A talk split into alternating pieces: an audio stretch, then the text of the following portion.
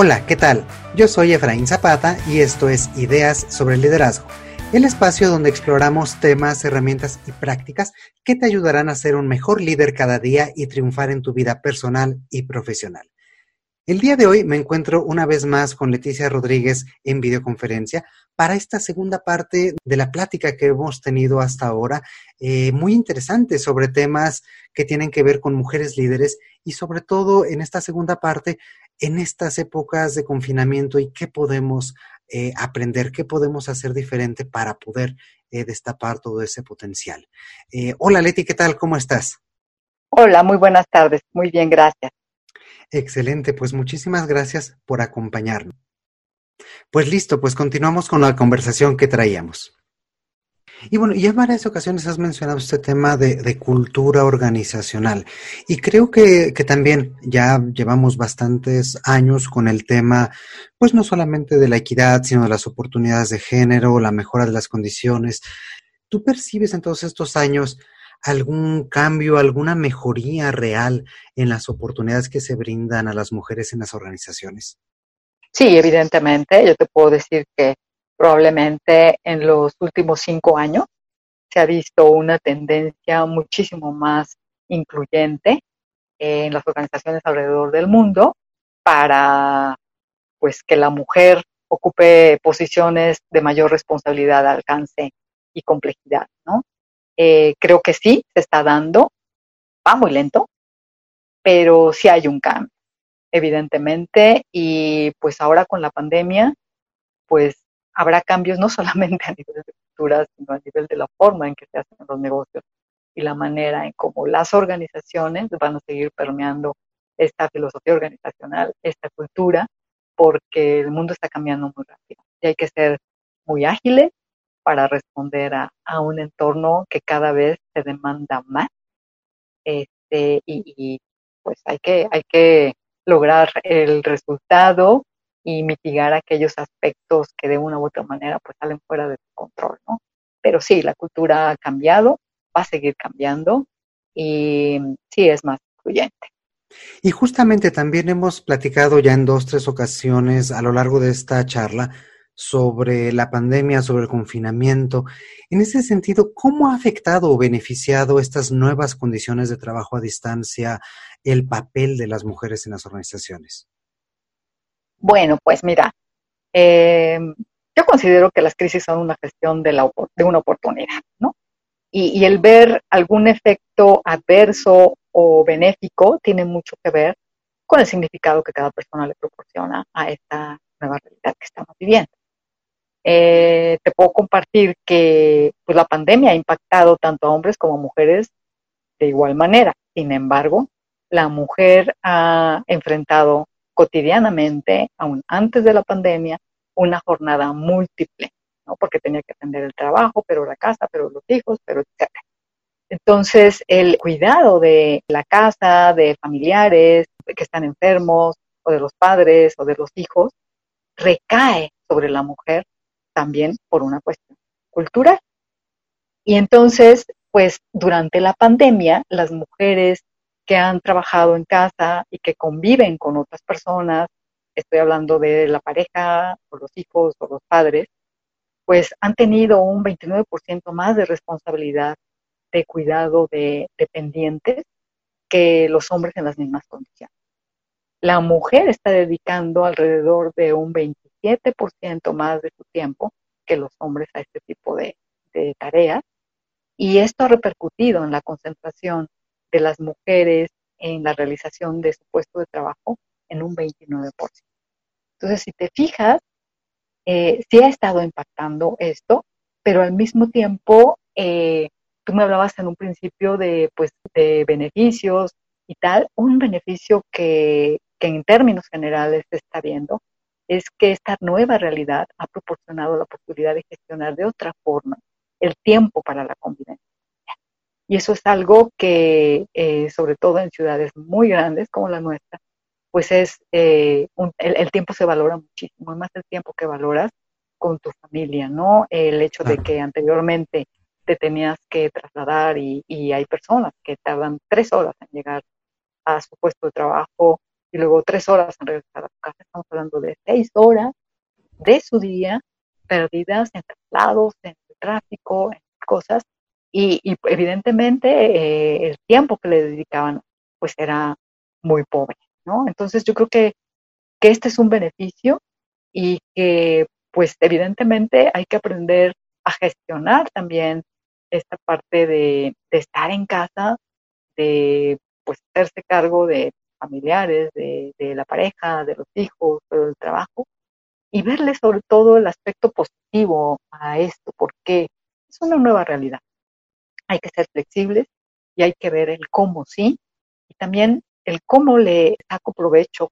Fíjate que en el ámbito global, algo interesante que, ha pasado durante la crisis del coronavirus es que los países gobernados por mujeres, y esto también es un beneficio, han tenido en gran medida resultados favorables en la gestión del COVID-19. Y hay muestras de gestiones exitosas de la pandemia, como las que se han realizado en Finlandia y en Nueva Y esto es porque pues, los países, se ha dicho que tienen este enfoque de liderazgo femenino. Pues algo están haciendo bien y algo hay que aprender. Y claro, ejemplos muy buenos como este que mencionas de Nueva Zelanda, que pues ha bajado completamente la incidencia de nuevos casos y de algunos otros países que han logrado esto. Eh, y me compartías justamente más temprano este estudio de, del IS de España, donde habla sobre este tema de las mujeres y cómo están trabajando eh, diferentes jornadas, como lo mencionas tú, eh, trabajando desde sus casas. Y volvemos a este tema cultural, ¿no? Algo que a mí me llamaba mucho la atención en la particular es que decía este estudio que los hombres, a pesar de que dedican un 15% menos de su tiempo al cuidado de los pendientes, pues caseros, ¿no? reportan un 10% más que las mujeres que se les ha dificultado el trabajo, que tienen menos tiempo. Es decir, los hombres parece ser que son más chillones que las mujeres. ¿Tú consideras esto este, también un tema cultural o consideras que sí es así? Mira, sí, y es un tema cultural. Y es un tema cultural que es eh, muy fomentado también por las mujeres. Es decir, si tú dices, los hombres en estos momentos se están quejando muchísimo más, aún y cuando no tienen esta responsabilidad en comparación con las mujeres, eh, pues la cultura en la casa, en términos generales, pues la fomenta la mujer. Entonces, la mujer es la que está formando líderes hombres y líderes mujeres. Claro. Y si desde el punto de vista de la cabeza de familia sigue eh, manejando esta diferenciación de roles en donde la mujer tiene que dedicarse más a cuidar de los hermanos o de los padres o de hacer otro tipo de tareas domésticas, a diferencia del hijo hombre, que pues a lo mejor no, no se mete o no permite la mamá o la jefa de familia que haga este tipo de tareas, pues evidentemente esto es un reflejo de esta estadística que estamos compartiendo. Hay, no hay que olvidar que desde la casa es donde se forman muchas de nuestras creencias, muchos valores, y que en el momento en que nos enfrentamos al mundo real, pues no es más que el reflejo de eso, de la manera en cómo se educa desde casa. Claro. Y también en este estudio hablan sobre este tema de autoestima, de vitalidad y de que las mujeres que logran este equilibrio y teniendo el apoyo, por ejemplo, de una pareja estable, de un equilibrio en su casa, reportan un 9% más de vitalidad en el trabajo, ¿no? Y tienen mucho más esta parte de autoestima. Y creo que volvemos al punto que comentábamos muy al inicio, ¿no? Cómo nosotros tenemos también cabida, tenemos también este mensaje que nos decimos a nosotros y a nosotras mismas sobre cómo nos vemos y qué es lo que hacemos, ¿no? Pues sí, mira, evidentemente em, se dice que, que las mujeres al mostrar este porcentaje de vitalidad, pues es porque mostraron también o demostraron que contaban con el apoyo de sus parejas. Es decir, sus parejas también mostraron un alto grado de sensibilidad para apoyar. Entonces, esta vitalidad evidentemente se refleja a la hora que tú estás eh, realizando tus labores profesionales, porque no estás tan cansado, no estás tan fatigado. Eh, otro factor fundamental que tú has mencionado es un tema de autoestima. Es decir, en la medida que, que tú trabajas en tu propio autoconocimiento, en tu autoestima, que sabes de cuáles, cuáles son tus capacidades, cuáles son tus fortalezas, que estás consciente también de lo que tienes que trabajar y que te pones a reforzar estos aspectos que te interesa fortalecer, pues esto evidentemente se tiene que reflejar en tu autoestima. Te puede llevar más o menos tiempo, pero a final de cuentas, pues lo vas a, demostrar en tu casa, con tus amigos, en el trabajo, en todos los ámbitos de tu vida, ¿no? Con pandemia o sin pandemia. Claro. Y desde el otro punto de vista, cuando no tienen, digamos, este red de conexiones, esta red de apoyo, ¿cuáles son los efectos que tiene en la mujer, pues, estas jornadas dobles o triples trabajando desde casa, teniendo que eh, cuidar de los otros, teniendo que atenderlos, etcétera? Pues mira, hay un desgaste a nivel psicológico, físico, emocional, que evidentemente se va a reflejar en tus interacciones, en el trabajo, en la familia, con tu jefe, con tus pares, con tus colaboradores. Entonces, eh, son, son aspectos que, aunque no quieras, pues te van a estar impactando y que te pueden ocasionar inclusive un tema de salud por agotamiento, porque traes tantas cosas encima y no pones límites, pues evidentemente esto repercutirá en tu salud. Claro, ¿y qué se puede hacer desde una perspectiva organizacional, desde las líderes, los líderes también, para facilitar este trabajo de las mujeres y que no tengan estos efectos negativos?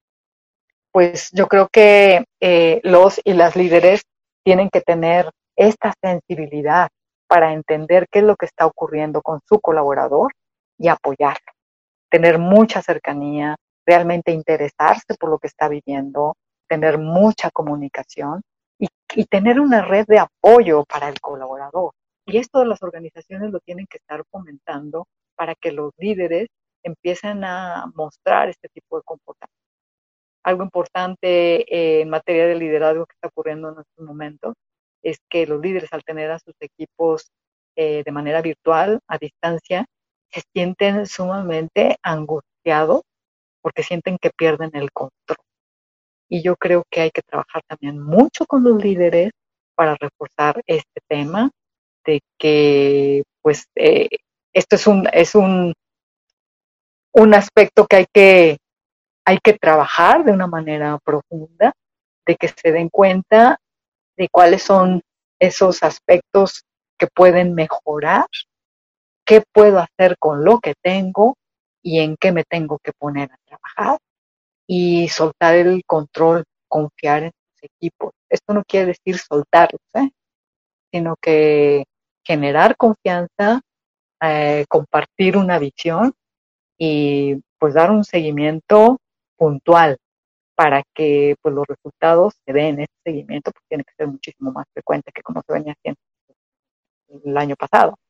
¿Por qué? Porque las cosas están cambiando, porque día con día tienes que estar muy enterado de lo que pasa en el mundo, con la finalidad de tener un pensamiento muchísimo más ágil, adelantarte a los acontecimientos, investigar los posibles efectos negativos que puedan salir de tu control, porque son variables que salen de control de cualquier persona, y no perder de, nunca de vista el cómo se puede generar valor para ti mismo, para la organización, al interior de los equipos, no solamente en cuestiones de resultados, sino también en cuestiones humanas. Claro. Y por último, para las mujeres justamente que están enfrentando estos ritos, estas situaciones día a día, ¿qué recomendación les darías muy específicamente? Trabajar mucho consigo mismas, eh, conocerse, y se dice muy fácil, ¿no? El autoconocimiento.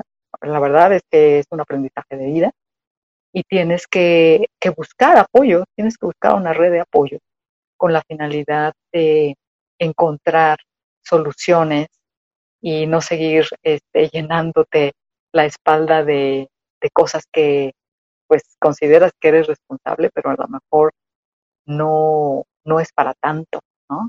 Hay que compartir, hay que decir hasta aquí determinados temas y a los que sí tienes que asumir esa responsabilidad, ver cómo lo puedes gestionar de una manera mucho más saludable para ti, porque si no, de verdad, puedes generarte un serio problema físico por cargar cosas que no te corresponden o por gestionarlas que sí te corresponden de una manera inadecuada. Conózcanse a sí mismas, busquen apoyo y estoy hablando de un apoyo eh, que puede ser a nivel profesional, con una persona con la que puedas hablar, llámele coach, llámele terapeuta.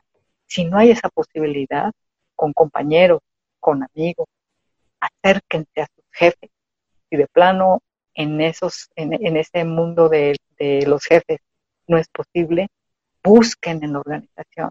La mayor parte de las organizaciones están ahorita dando muchos apoyos a nivel psicológico para todos sus colaboradores, inclusive a nivel gubernamental hay líneas de ayuda con la finalidad de que tú hables, expreses, comuniques cómo te sientes para encontrar soluciones en beneficio eh, tuyo y de, tu familia, de tus compañeros de trabajo, de tus eh, colaboradores. ¿Hay algo más que te gustaría comentarnos, algo más que te gustaría decir para despedirnos? Pues mira, me gustaría concluir eh, con una frase de Mary Shelley, que es una, fue una escritora británica que nació en 1797 y que murió a los 53 años. Ella justamente es la autora de la novela Frankenstein. Y quiero citar lo siguiente, porque lo comparto totalmente. No deseo que las mujeres tengan más poder que los hombres, sino que tengan más poder sobre sí. Muchas gracias. Excelente. Pues Leti, me ha dado muchísimo, muchísimo gusto eh, platicar contigo el día de hoy en este episodio.